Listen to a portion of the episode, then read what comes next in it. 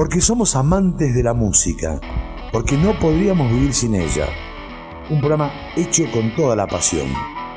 Melómano, discos, entrevistas y todo el universo que gira en torno a la música. Melómano, para ampliar nuestros horizontes.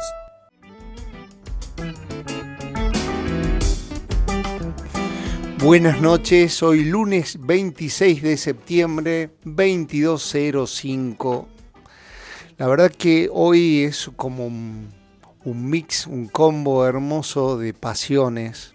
Agradecido a la vida de poder compartir y, y de alguna manera juntar tres de mis grandes pasiones minutos antes de entrar le agradecía acá a mi colega coequiper Pablito Rock and Roll y a Martín Gorostiague, ¿no? Porque sin ellos esta parte de lo que es mi pasión con la radiofonía estaría como inconclusa porque creo que la pasión en un momento nos lleva, nos desborda y es como que es necesario poner el cuerpo. Entonces siempre fui como muy apasionado de, la radio, la cual me potenció mi melomanía, pero hoy activamente formando parte de esto tan, tan lindo que poderlo hacer con un amigo como es Pablito, eh, la verdad que muy feliz.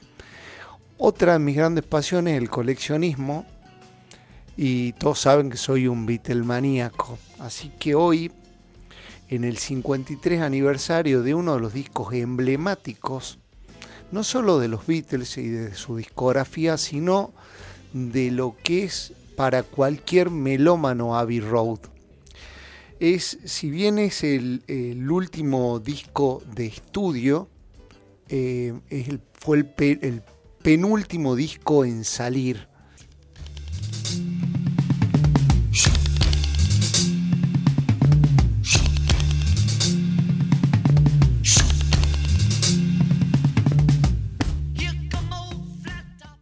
qué buen tema y qué fuerza que tiene Come Together. Con este tema de John Lennon se mm, comenzaba a grabar lo que iba a ser el último registro de la banda. Hablamos que si bien es el penúltimo disco en salir, fue el último disco en grabarse en estudio. Pasa una cosa loca. Recuerden que el último disco en salir fue eh, Let It Be, ¿no? hace muy poco tiempo eh, sale una reedición con el nombre de Get Back, que en realidad era el nombre original de Let It Be, donde se puede ver cómo era la interna de estos cuatro genios, ¿no? que precisamente no era la, mejor, ¿sí? la mejor onda, pasaban un montón de, de cosas internas, de discusiones, una lucha de ego, problemas de salud, problemas de adicción. Entonces se veía como poco probable el tema de que se vuelvan a juntar. Eso sumado a momentos bastante fuertes, decisiones para tomar. Los Beatles habían pasado por un montón de situaciones, la pérdida de Brian Epstein, de su manager, que de alguna manera era como, no sé si eh, sería el nombre de padre, pero era quien de alguna manera ponía límites. Em, entonces todo esto de la vuelta se veía como muy dudoso. Paul McCartney es el que presenta el proyecto, que inicialmente iba a tener nombre de Everett, más allá de, este, de esta cima que nos remonta a Nepal, eh, también era la marca de cigarrillos que usaba el ingeniero de sonido de, de la banda, Geoff Emerick. Hasta se pensó en un momento que la fotografía iba a ser ahí, pero no. Lo que hicieron los Beatles con una genialidad de McCartney fue decir, estamos en el estudio Abbey Road eh, en Londres, qué mejor de hacer una cosa simple. Y fíjense que en lo simple está la fuerza, ¿no? Eh, la portada de ese disco es tan conocida que cada persona que habita la Tierra podría tener una. Pasa una cosa loquísima, que es la portada no tiene el nombre de los Beatles. O sea, eh, en muy pocos discos se ve de que la sola imagen ya nos remonta a la banda. Para aquellos oyentes que, porque todos saben que Melómanos no, no tiene un estilo particular de música, para aquellos oyentes que vienen de otro, de otro palo, como decimos, de otro estilo musical, es la portada de eh, la senda peatonal, el cruce de cebra de acuerdo al país o de acuerdo al rango etario, eh, y remonta de alguna manera a este mito que se creó después del accidente de Paul McCartney, en la que eh, comienza a recorrer el rumor este de la muerte de McCartney. Entonces, de alguna manera se ironiza la muerte de McCartney, que sale a contrapié, es el único que sale descalzo. Sale la figura de un sepulturero, la, la figura de Lennon como, como el pastor, de Ringo todo vestido de negro, de George Harrison eh, vestido de alguna manera como, como el obrero dentro de lo que es la, empresa fúnebre, quien cava la tumba, digamos. Esa portada es la más recreada también en el mundo. Vamos para el segundo tema que ahí se presenta ya eh, otra curiosidad.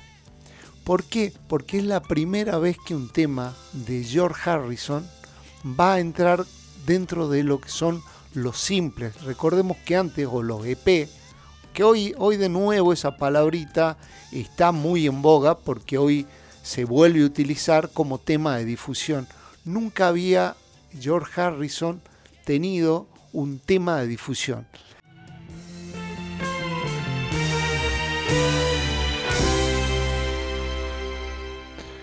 Qué tema más maravilloso. Sin lugar a, duda, una de las grandes voces que tuvimos fue el señor Frank Sinatra. De hecho, la voz, así se le decía. Él eh, decía que era la mejor melodía que había escrito Lennon y McCartney. Bueno, perfecto no podía ser. Le, le tiró flores a un tema de George Harrison poniéndole la autoría a otros. Pero pasa una cosa curiosa siempre de esto de, admirar a los músicos, también no, nos tiene que hacer bajar un poco y darnos cuenta que son humanos. George Harrison decía en esta etapa que tenía tanta cantidad de temas que podía haber grabado los últimos, que tenía temas como para varios discos de los Beatles, lo cual era cierto. Pensemos que el primer disco de George Harrison como solista es un disco triple. ¿Se imaginan sacar, tener tanta cantidad de, temas? Y esto, la lectura es fácil. Lennon y McCartney, más allá de lo virtuoso, los genios que eran, eh, lo tenían como un poco relegado porque sabía la capacidad que tenía tanto para la composición como lo virtuoso que era tocando la guitarra. Y había una cuestión ya de egos. ¿no? Como, como, dato curioso, aparece en, los estudios de Abbey Road una persona que después hace brillar a grandes bandas dentro de lo que es la consola. Estamos hablando de Alan Parson, de Alan Parker, de Alan Parson, digo. Alan Parson, eh, estamos hablando de que después graba otro, otro álbum emblemático que es de Dark Side of the Moon, ¿no? Entonces pensemos cómo interviene ahí. ¿Por qué aparece? Porque en un momento George, Martin no quería formar parte. Recuerde de que en, en, Let It Be él queda afuera, ¿no? Por varios problemas que no vienen ahora al caso.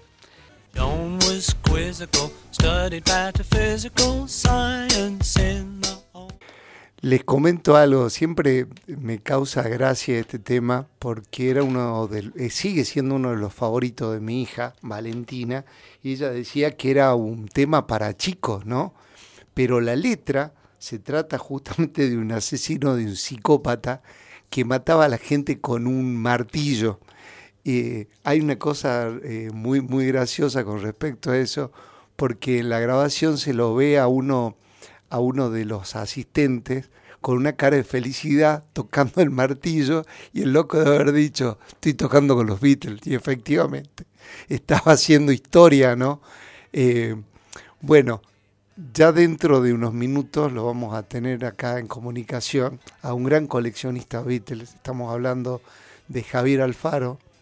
Es un coleccionista amigo, gran coleccionista Beatles, que está viviendo en Estados Unidos. Tiene la doble nacionalidad mexicana y estadounidense, con el cual vamos a charlar también con respecto a esta pasión que es el coleccionismo.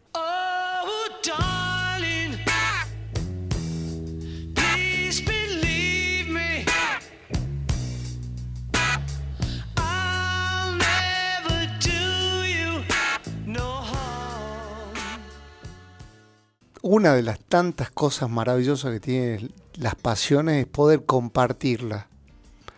Qué lindo poder compartir esta pasión desde lo más profundo del corazón de la manera más pura. ¿Cuál es? Sin conocerla a la persona físicamente, pero compartiendo sentimientos, compartiendo esto tan mágico que es el coleccionismo. Y ya tenemos, ya estamos en comunicación con Javier Alfaro desde Texas, Estados Unidos. ¿Cómo estás, Javier, querido? Buenas noches. ¿Cómo estás, querido Pablo? Es un placer eh, y muy sorpresiva la invitación que me hiciste. Me cayó totalmente, pues, como shock porque te admiro tanto, tanto tu carrera en la radio, así como todo, todo tu coleccionismo y todas las obras que haces. Así es de que pues para empezar, buenas noches y me da mucho gusto. Un saludo para toda tu audiencia. Javier, hoy estamos hablando, conmemorando, festejando estos 53 años de Abbey Road. ¿Qué, recuerdo tenés? Qué, anécdota? ¿Qué cosa querés aportar? Ya estamos en el cuarto tema. Eh, acabamos de escuchar eh, Oh Darling. Sí, ¿Qué, recuerdo tenés que, de ese disco, de cuando salió? ¿Qué nos podés aportar?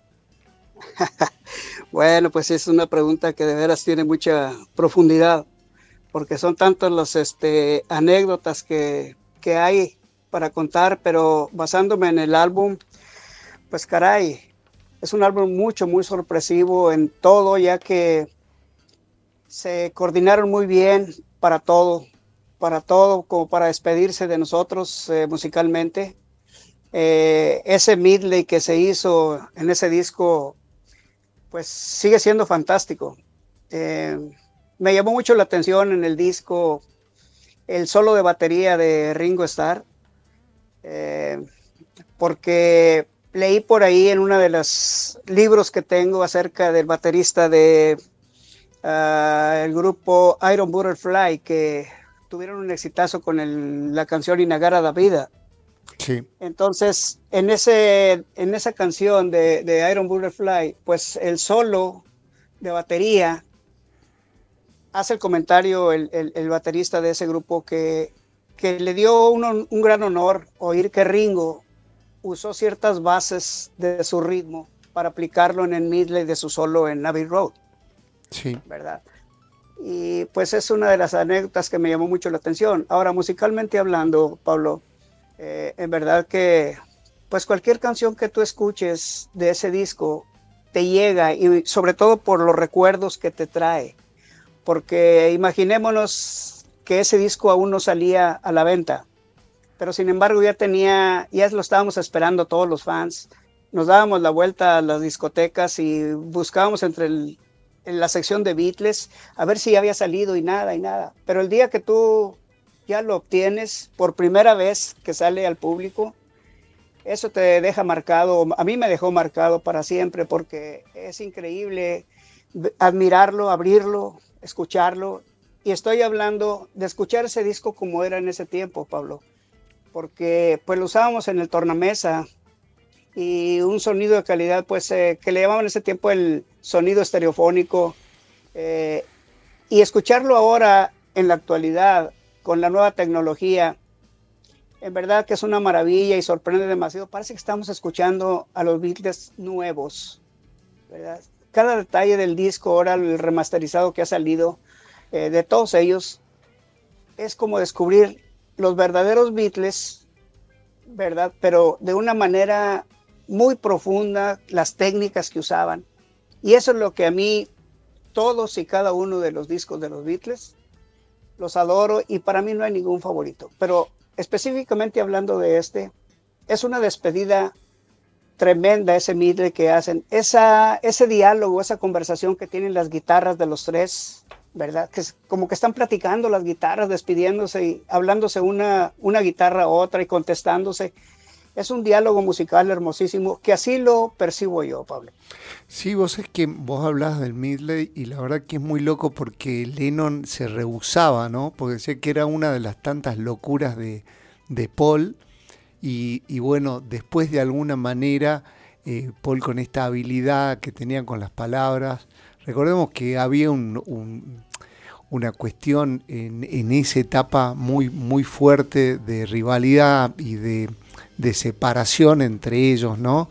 De hecho, habíamos estado escuchando Oh Darling, que en un momento Lennon se molesta con, McCartney porque no quería que cante, de hecho canta únicamente lo canta Paul, eh, y nada, en, ese disco se dan una serie de, curiosidades, ¿no?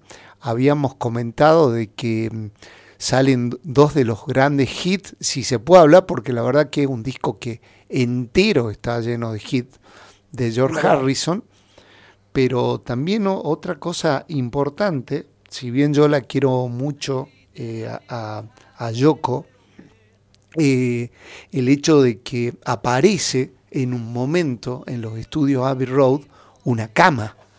Y era porque mm, seguramente recordás, porque sé que sos un estudioso de la vida de ellos, que John había tenido eh, un accidente porque John tenía problemas a la vista, esto lo sabemos todos, y no era muy buen conductor. Entonces fue una buena excusa como para volver al consumo. Estaban consumiendo en esa época heroína entonces llega una cama a Abbey Road y llega a Yoko y se acuesta ahí. Entonces el hecho de haber estado, porque si no yo, yo no quería ir a, sin, sin Yoko, él no iba a estar. Entonces el hecho de que ella esté ahí acostada hace que no, no intervenga tan activamente como, como lo había hecho antes lo cual le da mucha frescura al disco, ¿no?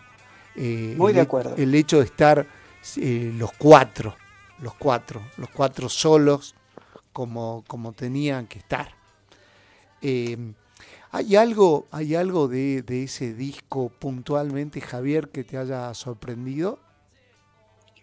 Pues en verdad para mí muchas cosas, pero para empezar, la portada tan simple, entre comillas, simple. Sin el nombre, sin nada.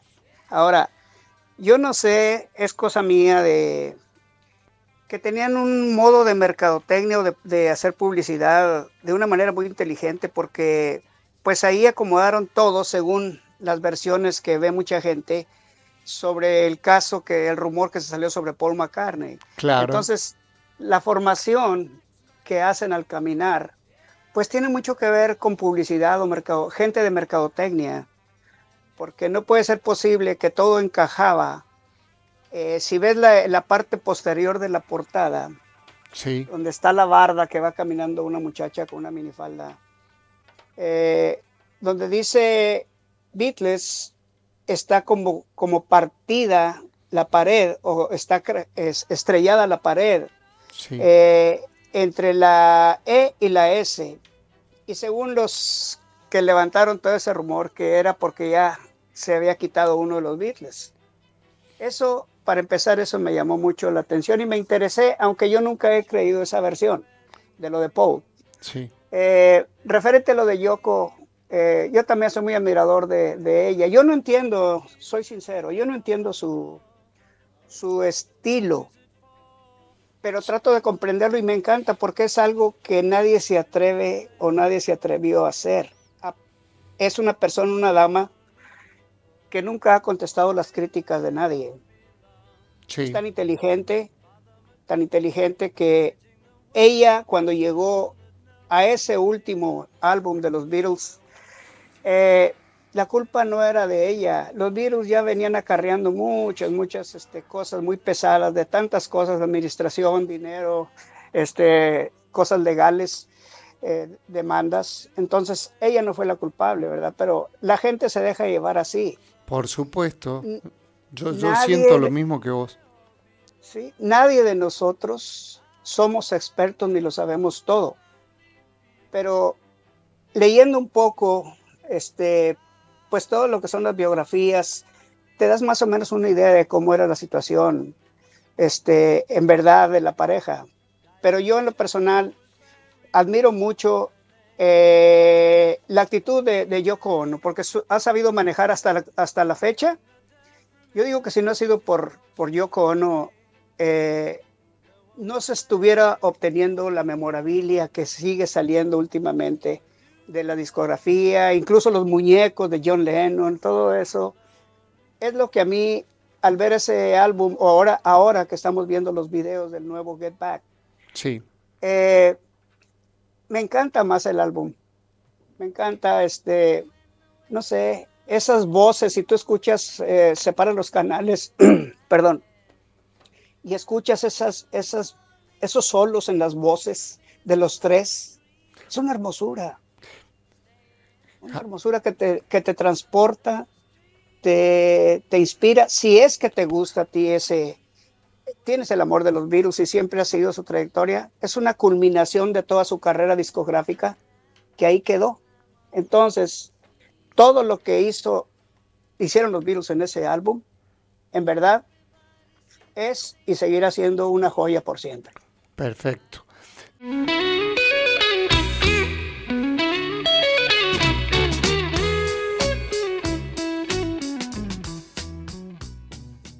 Pensaba, querido Javier, eh, comentaba con, respecto a la inocencia de, los chicos, en, este caso de mi hija, cuando decía que tenía algunas cosas como infantiles, y este tema Octopus Garden tiene también esa reminiscencia, ¿no?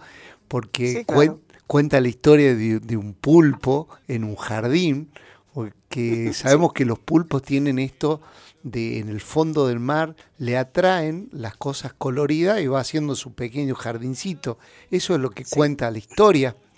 Eh, Javier, me, quedé con esto de que mencionabas de las nuevas ediciones y pensaba en que el sonido de la remasterización en 5.1 y estas ediciones nuevas nos permiten en este tema precisamente las burbujitas que va tirando que se van sintiendo que no se aprecia por ahí en estéreo. ¿Vos coincidís con eso?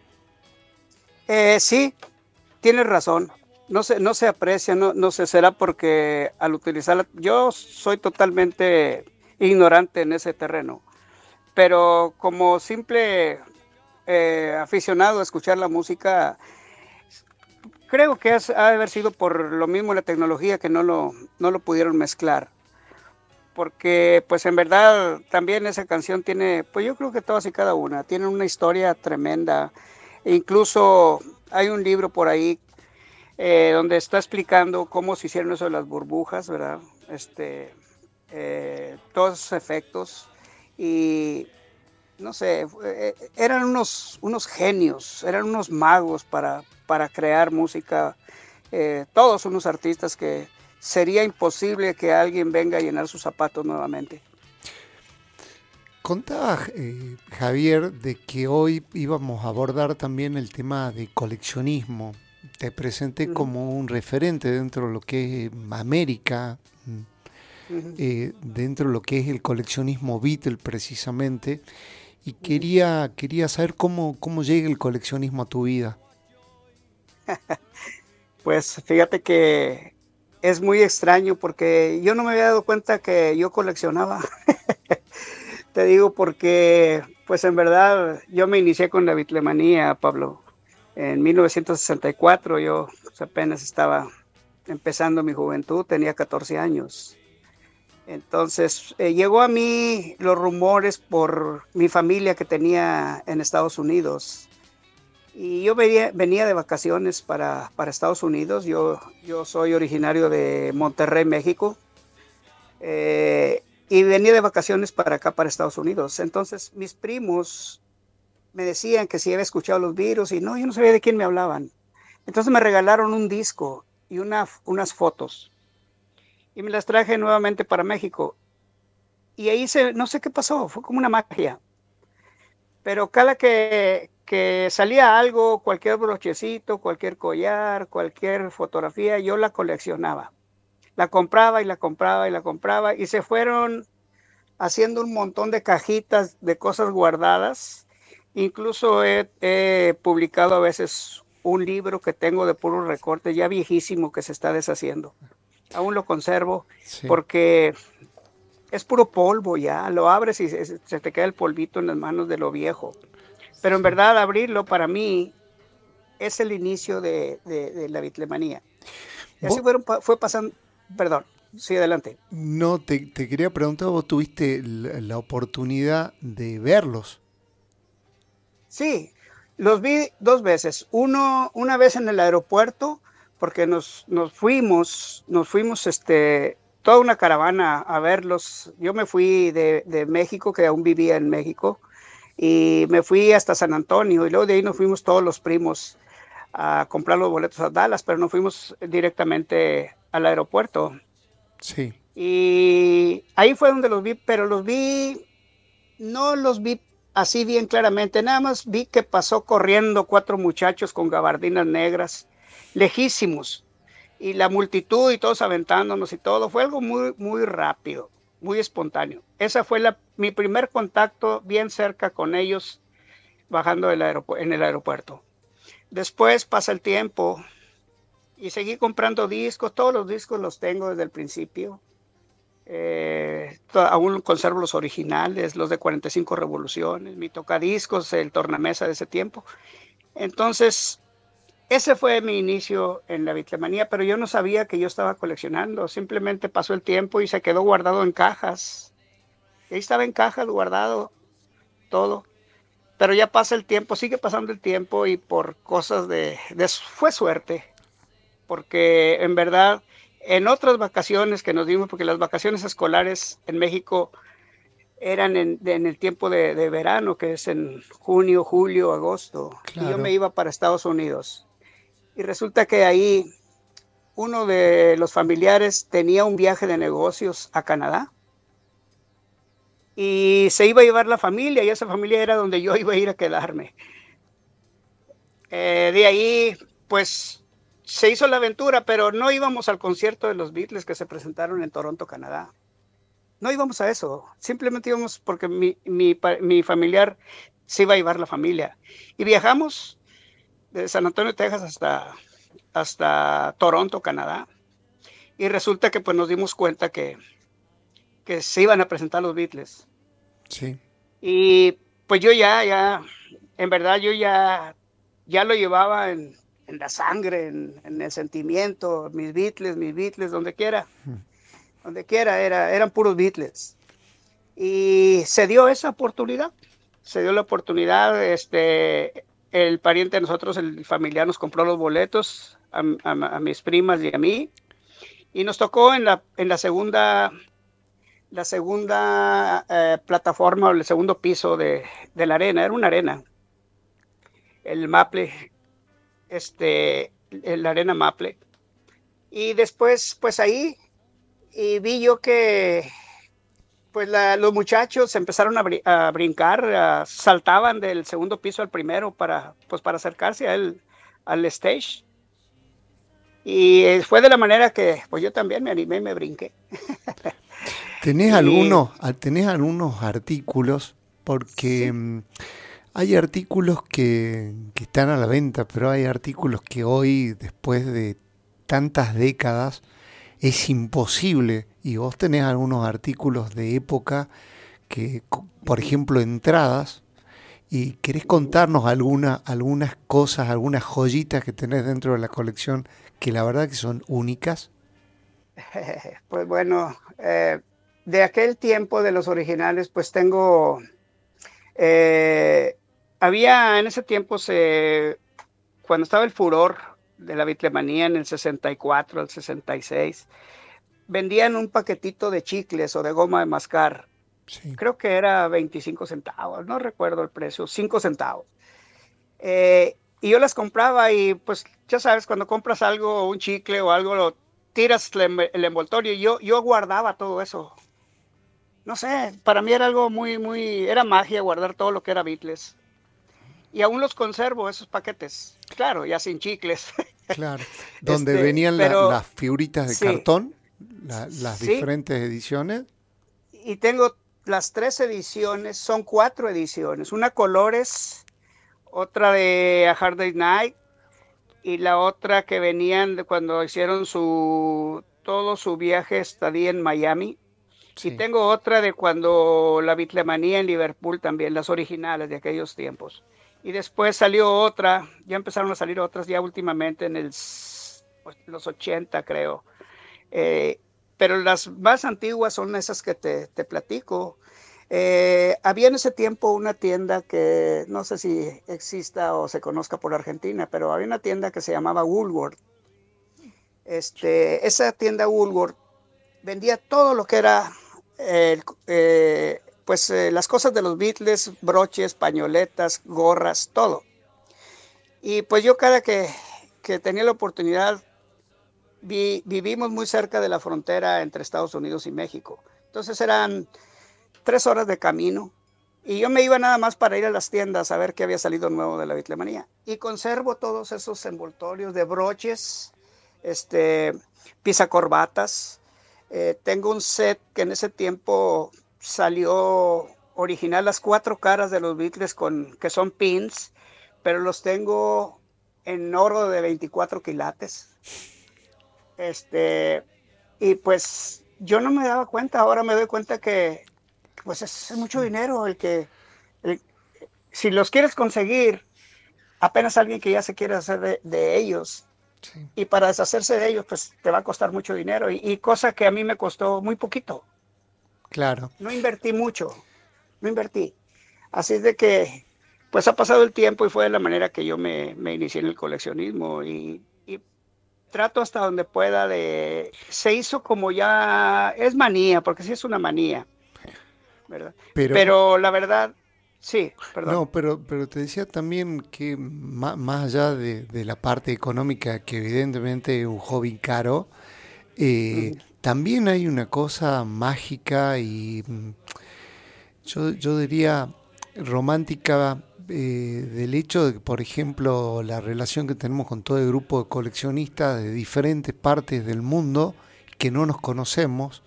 Y les quiero contar, por ejemplo, en un momento dentro del grupo se compartieron unas estampillas.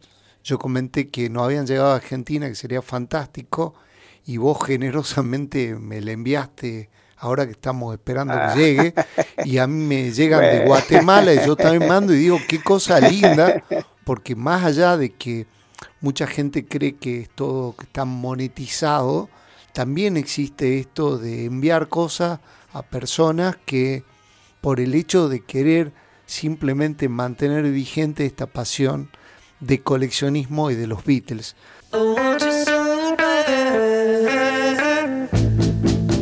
Qué lindo, qué mágico que es la música, qué, qué lindo que es poder coleccionar y disfrutar. Les quiero contar que hoy estaba con un día muy intenso, contracturado, eh, y ver, ver la colección de este amigo, de, de este coleccionista que tanto admiro, eh, me produce una, una felicidad y una emoción, así que te quiero agradecer profundamente, Javier, por compartir, por compartir, esto que es tan íntimo.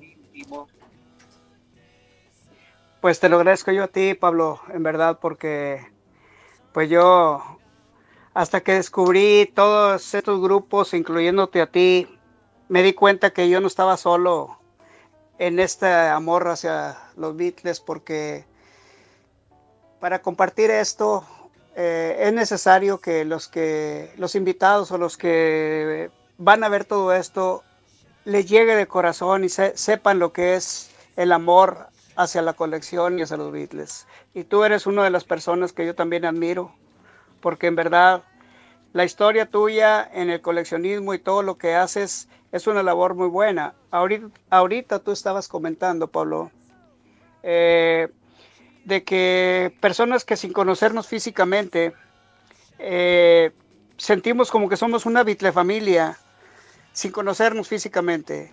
Y para mí en lo personal no es bueno, no es correcto decirlo. Ahorita mencionaste de ese envío que te hice, pero en verdad lo hace uno de todo corazón y la bitlemanía a mí me ha dejado muchas satisfacciones porque he conocido gente de muchas partes del mundo. Eh, esa hermandad que a mí me gusta compartir eh, se abarca también pues cuando se puede haciendo exposiciones para ayudar a gentes con cáncer, a niños, a, personas con cáncer, hacemos colectas, este, y eso pues no se debe decir, es simplemente acción, acción, gente de otro tipo de adicciones y todo eso, se, se, pone uno el granito de arena para poder ayudar en algo. Y si no puedes económicamente, pues simplemente mostrar tu colección y que la gente la admire. Sí. Eso es mucho, muy importante. Mucho, muy importante. Y eso es lo que a mí me ha dejado esta, este amor por los Beatles, que ya, ya pasé mis 70 años y cuando ya me siento agobiado por ciertas cosas de la vida, adversidades, trabajo, presiones, simplemente me encierro aquí en este cuarto que te estoy mostrando y aquí vuelve a regenerarse mi, espíritu y mi corazón y me vuelvo a sentir joven. Me alegro muchísimo. Como para volver a la, parte, porque hoy estamos mixando entre lo que es eh, eh, esta conmemoración por los 53 años de Abbey Road y esta pasión que va paralela también conjunta con lo que es el coleccionismo. Eh, el último tema que escuchamos es I Want You, también una composición de Lennon. Lennon abre y cierra este lado A de este disco y vamos a entrar para el lado B. El primer tema es nuevamente uno de los hits que es de George Harrison y es Here comes the sun. Sí, Here Comes the Sun, exactamente. Así que vamos con este tema y después continuamos con esta charla. Feliz y agradecido de tenerlo acá a Javier Alfaro. Agradecido yo. Adelante. Here comes the sun, Here comes the sun, I say it's alright. Este tema dice eh, canta feliz George Harrison de que está saliendo el sol, habla de un rayo de luz. Yo pensaba y se me venía a la cabeza y al corazón que Brian Epstein en un momento dice que lo imaginaba a los chicos del 2000 disfrutando de la música de los Beatles. Eh, le comento a los oyentes que nos escuchan de toda Latinoamérica que yo en Salte estoy participando de una colección sobre para los niños, ¿no? Y em, hay diferentes artículos y entre eso la colección de los Beatles. Y cuando yo veo la cara de felicidad de esos chicos, pero veo la felicidad de un Javier Alfaro que tiene más de 70 años, yo tengo más de 50 años disfrutando, compartiendo como niños con esa, con esa inocencia de que pequeños trozos de, cartón, de diferente, de plástico y todo, nos produce tanta felicidad que digo, Brian, tenías razón, nos iba a hacer felices en el 2000. Y estamos en el 2020 y 21 y lo estamos disfrutando apasionadamente felices. Así que qué lindo todo eso, Javier, ¿no? Sí, pues claro, mira, ahorita ya hablar de, los Beatles y su obra ya son unos clásicos y ya no son para años venideros, son para la eternidad ya. Ya son, son algo único y aunque claro, fue una maravilla haberlos vivido desde el principio. Ahora las nuevas generaciones, pues nada más lo que uno les vaya dejando de conocimiento en ese terreno. Pero es muy bonita la, la toda la, todo el, arte de ellos, incluso ya pues ya son temas de, de cultura en ciertas universidades. Eh, creo que una de las universidades aquí muy prestigiosa en Estados Unidos ya tiene su, su clase, ¿verdad? De, sobre la bitlemanía. ¿verdad? Así de que pues esto ya es para la eternidad, Pablo. Javier, algo, algo que te haya impactado eh, más allá de lo musical eh, de, de, los Beatles, ¿qué, ¿qué, representan en tu vida? no, mira, a mí es que lo digo con sinceridad porque sé que estoy hablando con una persona que me entiende. Pero desde un principio mucha gente decía que, que yo estaba mal.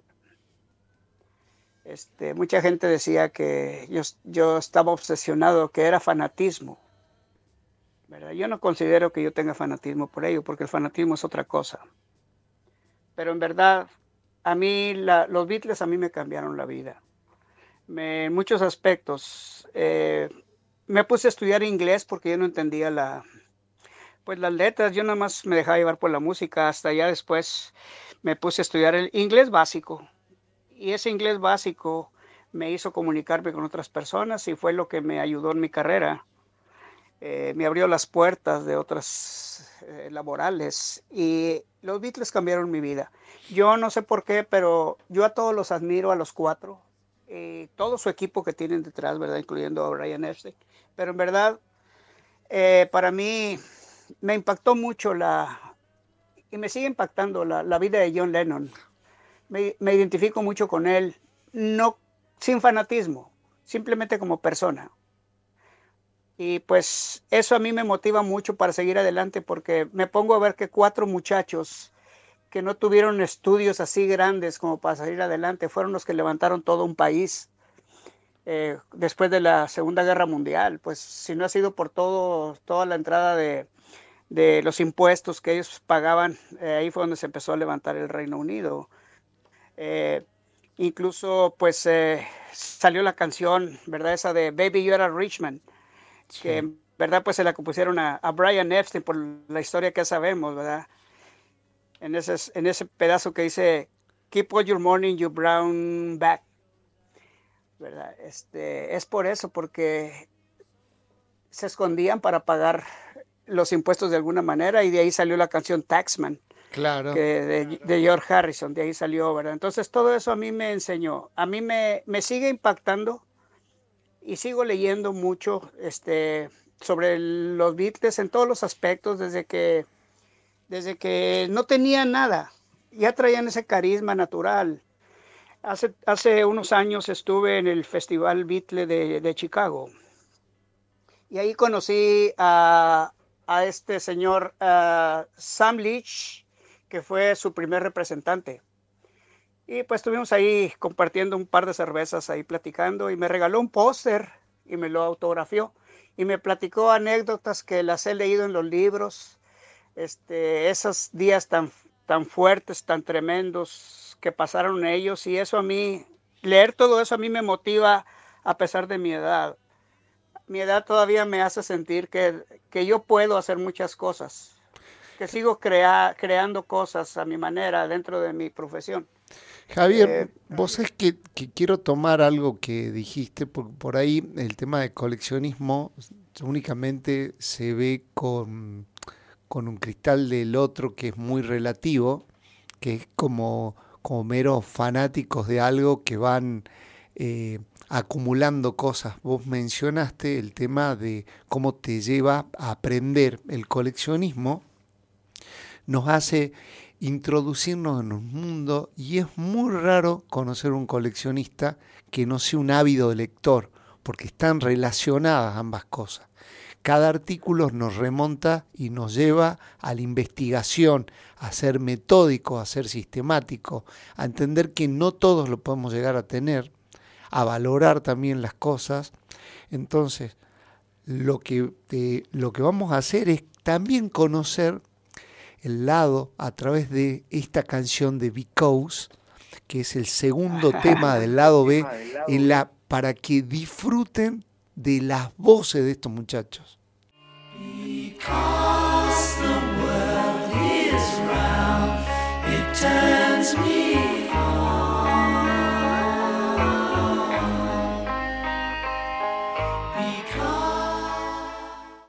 Todos sabemos que de acuerdo a las ventas, los discos van obteniendo premios que van desde disco de oro, disco de platino, doble platino, triple platino y así. Pero hay muy pocos discos que pueden obtener el máximo reconocimiento que hay. Que es eh, el, eh, hay, hay una certificación. ¿Te acordás, Javier, cuál es la certificación máxima que tienen los, los discos? ¿El RIA? Los discos de. Porque estoy viendo dentro de, de lo que es tu colección, que es increíble, que tenés varios discos de esos premiados. Este, si te refieres al, al sello RIA. Sí. El, sello RIA. Eh, no soy muy experto en, en, en descifrar los detalles, ¿verdad? Necesito este, checar, pero la RIA es la, el premio que se daba a los mejores discos, creo, si no me equivoco. Sí. Este, esos son los certificados que, que se ponía a los discos de oro por cierta cantidad vendida. Claro, para los oyentes argentinos vendría a ser como la certificación que da CAPIF, ¿no? Eh, ah, RIA, claro, Yo creo que sí. Claro. Eh, hay, hay un disco de los discos de diamante son lo máximo que se puede obtener. Hay seis discos que obtuvieron ese, esa premiación y entre ellos está Abbey Road. Em, sí. Hay algo curioso, hace poco estuve dando una charla sobre coleccionismo y hablaba de lo que representa para los coleccionistas y la manera que tenemos de vivirlo. Y con, con Javier Alfaro, que estamos charlando ahora, compartimos también la melomanía y era muy, muy emocionante y muy divertido ver cómo iba disfrutando de la música, pero a la vez potenciando este disfrute a través de los artículos, cosa que yo lo, lo, lo hago a diario. Entonces, te quería preguntar de esa colección tan vasta que tenés, si hay algún artículo que, sea tu favorito y si es así, el por qué. Bueno, todos son, tienen su historia, todos, pero sí tengo como cuatro que significan demasiado para mí. Por ejemplo, pues para empezar con el boleto del, del concierto de los Beatles que ya te mostré. Este, lo otro, pues esos, este, tengo un disco de que me autografió Tony Sheridan, ¿verdad? Este, el primer disco que se dio a conocer de los Beatles en, el, en los principios con Tony Sheridan. Le, te, interrumpo un segundito por ahí para, para contarle a la gente que Tony Sheridan, los Beatles fueron músicos de sesión, o sea, músicos que han tratado para tocar para Tony Sheridan, ¿no? Entonces, e, ese, ese disco es como un disco de culto dentro de lo que es el mundo de coleccionismo. Sí, disculpa que te haya interrumpido, Javier. Continúa, por favor. De alguna manera, es parte del, eslabón de esta cadena que, tenemos. Eh, ese, sí, pues eh, Tony Sheridan, si no ha sido por ese disco que grabaron los Beatles, no hubiera ido ese muchacho a preguntar a la discoteca de Brian Epstein por, por el disco de My Bonnie. ¿Verdad? Que ahí se inició todo. Y bueno, ese es uno de los artículos que también más quiero. Tengo otro, el primer disco LP que tuve, edición mexicana, este, que me lo regaló una persona que ya, ya pasó a, a otro terreno. Y esa fecha no se me olvida. Y entre las curiosidades de esas cosas que dices, caray, esto, pues ¿por qué está aquí? ¿Por qué lo tengo? tengo una botella de, de soda de la Pepsi Cola que fue, la dejaron cuando estuvo, estuvieron los Beatles en, en Chicago en la, en la, sesión de prensa. Mm. Y la persona que limpiaba ahí, amigo mío, trabajaba en el aeropuerto y y pudo agarrar la, la que tenía George Harrison. Y pasó el tiempo, yo siempre terco detrás de él que me la regalara o que me la vendiera y nunca quería, nunca quería. Hasta que ya pasó el tiempo y él solo me habló y me dijo que me la quería regalar. Y esa, esa, esa, esa soda eh, de la Pepsi eh, tenía la mitad y él le puso la ficha o la tapa, la corcholata. Y, este, y ahorita con el tiempo ya le queda muy poquita, le queda muy poquita este, soda. Esta, estaba en la mesa de prensa de, de, esta es la que tenía George Harrison. Sí. ¿verdad? Y tengo, pues esos son de los de los artículos que más este más quiero. Y hay demasiados, hay demasiados. Después pasó el tiempo y pues eh, esa misma inspiración me hizo pues hacer mi propia colección a mi manera, ¿verdad? Porque soy diseñador este, técnico y me puse a diseñar ciertos artículos que ya te los mostré también. Este, eh, muchas cosas, pero los favoritos son esos que te acabo de mencionar ahorita. Vos sabés que una, una de las cosas que, que, me sorprende es que mencionaste un par de artículos que, que todo dentro del mundo del coleccionismo sabemos que si no hay una certificación que lo avale, claro. pasa a únicamente a, al valor que nosotros le damos. Y vos podrías sí. haber elegido cualquier artículo en tu vasta colección que es increíble, que los invito a los oyentes que nos están mandando mensajes que ingresen a los grupos de, de lo que es eh, Beatle Collection.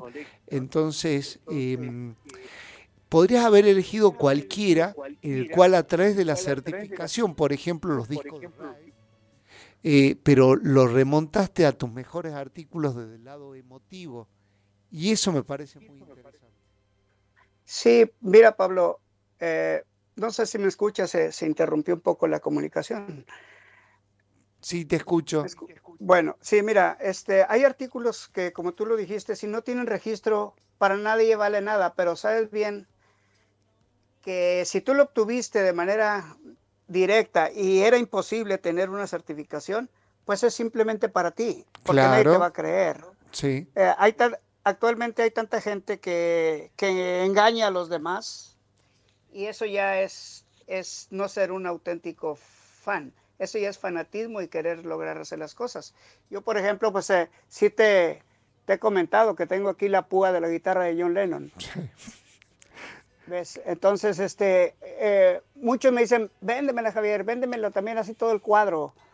Le digo, no, porque no tiene certificado y nadie te va a creer.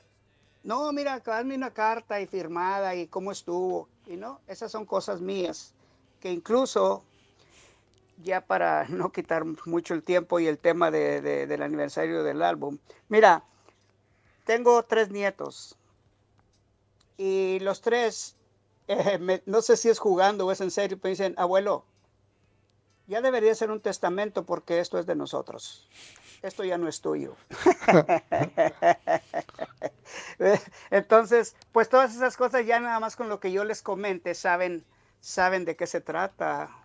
Sí. Tengo pues eh, la otra que me, pues es más, más comercial, el disco de, de oro del aniversario, creo que fueron 25 años del disco de oro de, de imagen. Sí. Lo tengo en 24 quilates y lo importante de esto es que tiene un pedacito de madera que dice eh, la, la, de imagen, dice en el pedacito de madera, pero sí. ese pedacito de madera, Yoko Ono se le ocurrió cuando vendieron eh, la mansión, este, cortar las puertas de la entrada y hacer puras secciones de una pulgada por, por, por media pulgada. Y este sí tengo certificado y aquí con toda su historia de cómo se obtuvo y, y, es una de las cosas pues que tienen mucho valor y a la gente le ha gustado mucho. Sí. Ahora, son demasiadas las cosas. Tengo, fíjate, un día se hizo una, un Beatlefest en Monterrey. Ahí fue donde yo empecé yo a, a, a, darme cuenta que había mucha gente que en verdad este, adoraba todo este movimiento. Y te platico que cuando en esa, ese tiempo estando en Monterrey, México, hubo un niño que me dijo que me quería regalar algo, pero que si lo visitaba a su casa. el niño se le hizo una fantasía ver todo el movimiento que había en, en el, en el lugar donde estábamos con la exposición y se quedó maravillado con todo lo que tenía yo ahí en mi stand. Entonces, este niño me dijo, ¿me puedo tomar una foto contigo? Y a mí me dio risa. Le dije, sí. Dice, yo te quiero invitar a mi casa para enseñarte mi colección. Y le dije, sí, nos pusimos de acuerdo. Y fui a su casa. ¿Cuál fue mi sorpresa? Estoy hablando de un niño de 8 años. Me regaló su mochila donde acarreaba los libros para la escuela. Claro.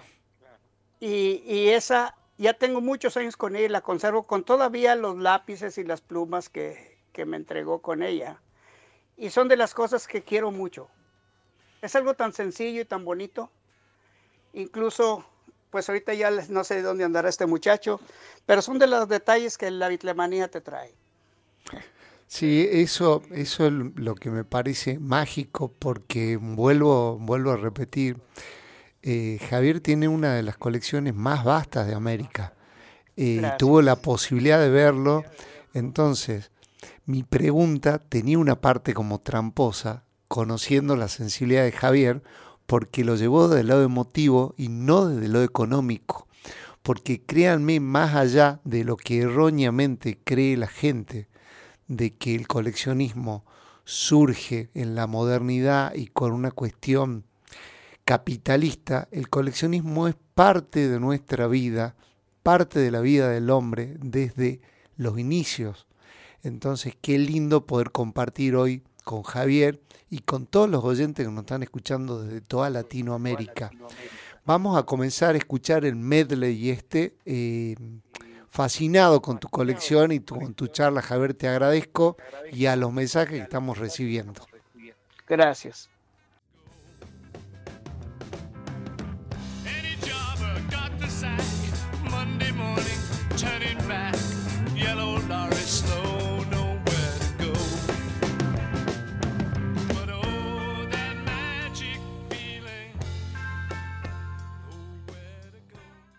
Acá estamos con mi coequiper, con Pablito, disfrutando como chicos de, los diferentes artículos. Algunos, Pablo me dice, ese es el que vos tenés, esa edición y tal cosa. Me, parece re lindo el poder estar disfrutando, compartiendo con vos. Eh, como, como para poner una, una, una cosita de color, en algún momento viste, la gente que por ahí cae y que no es del ámbito del coleccionismo, te hizo un cuestionamiento tipo, Javier, no podés tener tanta plata puesta ahí, ¿por qué no, no compras una casa, no haces, eh, se te presentan ese tipo de cosas?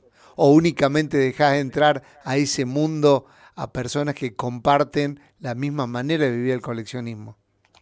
Sí, mira, es, en verdad, esto, pues pasó el tiempo, mis hijos se casaron, la casa empezó a quedar pues con más lugar. Eh, y todas esas cosas que tenía guardadas en cajas, ya ni me acordaba que tenía. Pues em, mis hijos se llevaron todas sus cosas para hacer su vida. Entonces, pues dije, bueno, ¿qué pongo aquí en este cuarto? Empecé a, sacar todo lo, para poner cuadros de los Beatles y mis discos para mi tornavesa. Y me di cuenta que podía poner aquí todo. Entonces lo primero que hice, pinté el cuarto y lo modifiqué de, de rojo y negro, ¿verdad? Que lo que es la bandera de, de, británica. Entonces fue de la manera que me empecé a, a poner todo esto, pero no es por nada y no me lo tomen a mal, pero no cualquiera entra aquí. No por nada. No por nada. Pero este es, este es mi, mi lugar sagrado para mí. Porque aquí agarro mi guitarra, me pongo a rascarle un poquito, me pongo a escuchar mis discos y me olvido de todas mis obligaciones que a veces me dejan bien cansado a mi edad pero simplemente me siento aquí o me, me tomo un cafecito en mis mañanas, tomo una foto y la comparto con los grupos y ya salgo bien renovado. Mm, en un principio sí invitaba a mucha gente que viniera, pero desgraciadamente mucha gente se llevaba cosas que yo no me daba cuenta. Mm. Y, y después ya nada más venían por ver. Y no, últimamente ya cuando ya este cuarto ya, ya, ya está chiquito para lo que tengo. Entonces, pues pienso en un futuro, si Dios me permite y me da fuerza para seguir trabajando, pues hacer un lugar más, más grande para, para pasar los ratos con la familia y los amigos que verdaderamente sepan apreciar esto y tú eres una de las personas que me gustaría tenerte aquí. Bueno, muchísimas gracias. Vos es que pensaba mientras escuchaba tu tonada eh, la relación de, sobre todo, eh, con México, ¿no? Yo estoy seguro que con ese eclecticismo, esa amplitud que tenía los Beatles, porque de hecho en el tema que estuvimos escuchando se escucha un poco de italiano, sabemos que también en su momento Paul eh, siempre, siempre a los lugares que va trata de aprender la lengua ir incorporando también sonoridades, por ejemplo, cuando fueron a la India, pero con México hay una cosa, ¿no? Más allá que la esposa de George Harrison eh, también es mexicana, los trajes de Sgt. Pepper, una de las versiones es que es de un sastre mexicano, hay otra que viene por otro lado, pero contanos un, poco cómo, cómo vivís esto de, de ser eh, mexicano em, con, con, esto que te estoy comentando, de esta relación tan, tan cercana ¿no? de, de, de los Beatles con, con, México, si bien no tuvo la oportunidad, no tuvieron la oportunidad de verlos ahí. Sí, bueno, es una, un tema muy, muy interesante y muy profundo también como todos los temas de, de la Beatlemanía, pero en verdad eh, los Beatles de alguna manera eh, sí estaban muy interesados en México. Por, ahorita comentaste de George Harrison. George Harrison le gustaba mucho la música de o las canciones de Jorge Negrete, ¿verdad? Este, por medio de su esposa se empezó a conectar con todo eso. Si te fijas en, en ciertos videos y fotografías, George Harrison trae como un chaleco, que eso se hacen aquí en el norte de México, un chaleco mexicano de blanco y negro. Este, lo usan mucho en fotografía, más cuando andaba en la India. Eh, y Ringo Starr, pues Ringo Starr, este, pues visitó mucho tiempo, buen tiempo, el norte de México por su película El Caveman. Aquí la hicieron en, en México, eh, donde se hacen muchas películas norteamericanas. Y pues, este, hay tantas cosas. El único que pues nunca se le hizo venir aquí fue a John Lennon. Al menos lo que, lo que se sabe, pues son puros mitos, puras cosas inventadas, pero que se sepa oficialmente, John Lennon fue el único que no, no pudo venir. Lástima que no lo tenemos con vida, porque te imaginas así como sigue Paul, con, con esa energía, aunque ya su cansado que es natural. Imagínate que que tuviéramos a, a John Lennon que pudiera venir a toda América, Sudamérica, sería algo increíble. Aunque ya si no tuviera voz, como le pasa a McCartney, con el simple hecho de estar viéndolo, ya con eso tienes pagado, desquitado tu boleto. Así de que, pues la historia continúa en esto. Este, no sé, hay tantas cosas que que platicar, que compartir. Javier, como, como para, para cerrar esta parte, agradeciéndote profundamente esto de, poder compartir, de abrirnos tu casa, de poder ver. Un placer. Em, ¿Hay algo así que vos, vos digas, me gustaría para, para cerrar eh, esta colección? Ah, hay dos tipos de colecciones, el otro día explicaba, están las finitas, que son colecciones como acotadas, vos mencionabas las tarjetas o las figuritas, como decimos acá, o sea, una colección finita en una cierta cantidad, pero nosotros tenemos colecciones que son infinitas, porque los Beatles siguen sacando ediciones, figuras, autos, continuamente. ¿Hay algo que vos digas, me gustaría, si tendría que elegir una pieza de colección para incorporar y que sea la última, ¿cuál sería y por qué? No, pues serían muchas, pero tienes tú por ahí un, un carro que en la placa dice FJB B3. el, el Rolls Royce de... El, el Rolls Royce, ese, ese Sí. por alguna razón nunca lo he podido tener. Y cada vez, cada tiempo que va pasando se va haciendo más, más raro y más caro para conseguir, ¿verdad? Ya algún día vendrá y algún día llegará aquí a su hogar ese carrito. Sí. Este, es algo que quisiera tener. Otra, que eso ya es imposible. Tener los cuatro autógrafos de ellos. Sería algo único. Sabemos bien que un, un fan o un coleccionista hace hasta lo imposible por tener lo más original que se pueda. Últimamente están saliendo muchos muñequitos. Eh, ahorita, por lo pronto, los de John Lennon que entrarían en esta colección de primero dije, nada, pues esto ya, ya no tiene nada que ver con la bitlemanía. Pero entonces te metes a las redes y ves que la euforia que la gente los busca y todo, y caes nuevamente en la trampa, Sí. entre comillas, y dices, bueno, los voy a obtener. Y ya los obtuve. Todos los del Sargento Pimienta, el submarino amarillo, ya los tengo. No, no estoy diciendo para presunción, simplemente estamos hablando del coleccionismo. Y también por el otro lado, pues es muy, es triste porque sé que mucha gente, pues les es imposible tener sus colecciones como, como todos quisiéramos. Sí. Pero lo que sí les puedo decir, Pablo, aunque tú tengas un póster o copia o lo que sea y la tienes en tu cuarto como algo que te inspira, esa es la mejor colección que puede haber. No tiene nada que ver la cantidad, no tiene que ver nada la calidad. Es el amor que tú tienes por los Beatles y si tú tienes un cuadrito, ese es el mejor de la colección. Completamente de acuerdo. Bueno, Javier, agradecido.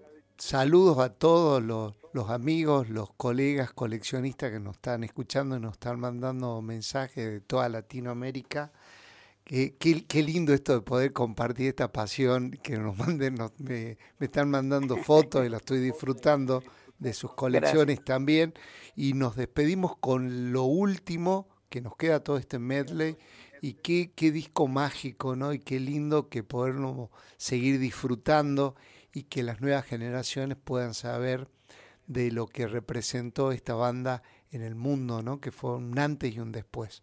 Así que Claro, si me permites, Pablo, abusando de tu confianza y tu tiempo, quisiera decir algo a toda tu audiencia. Muchas gracias por todo. Muchas gracias por su tiempo.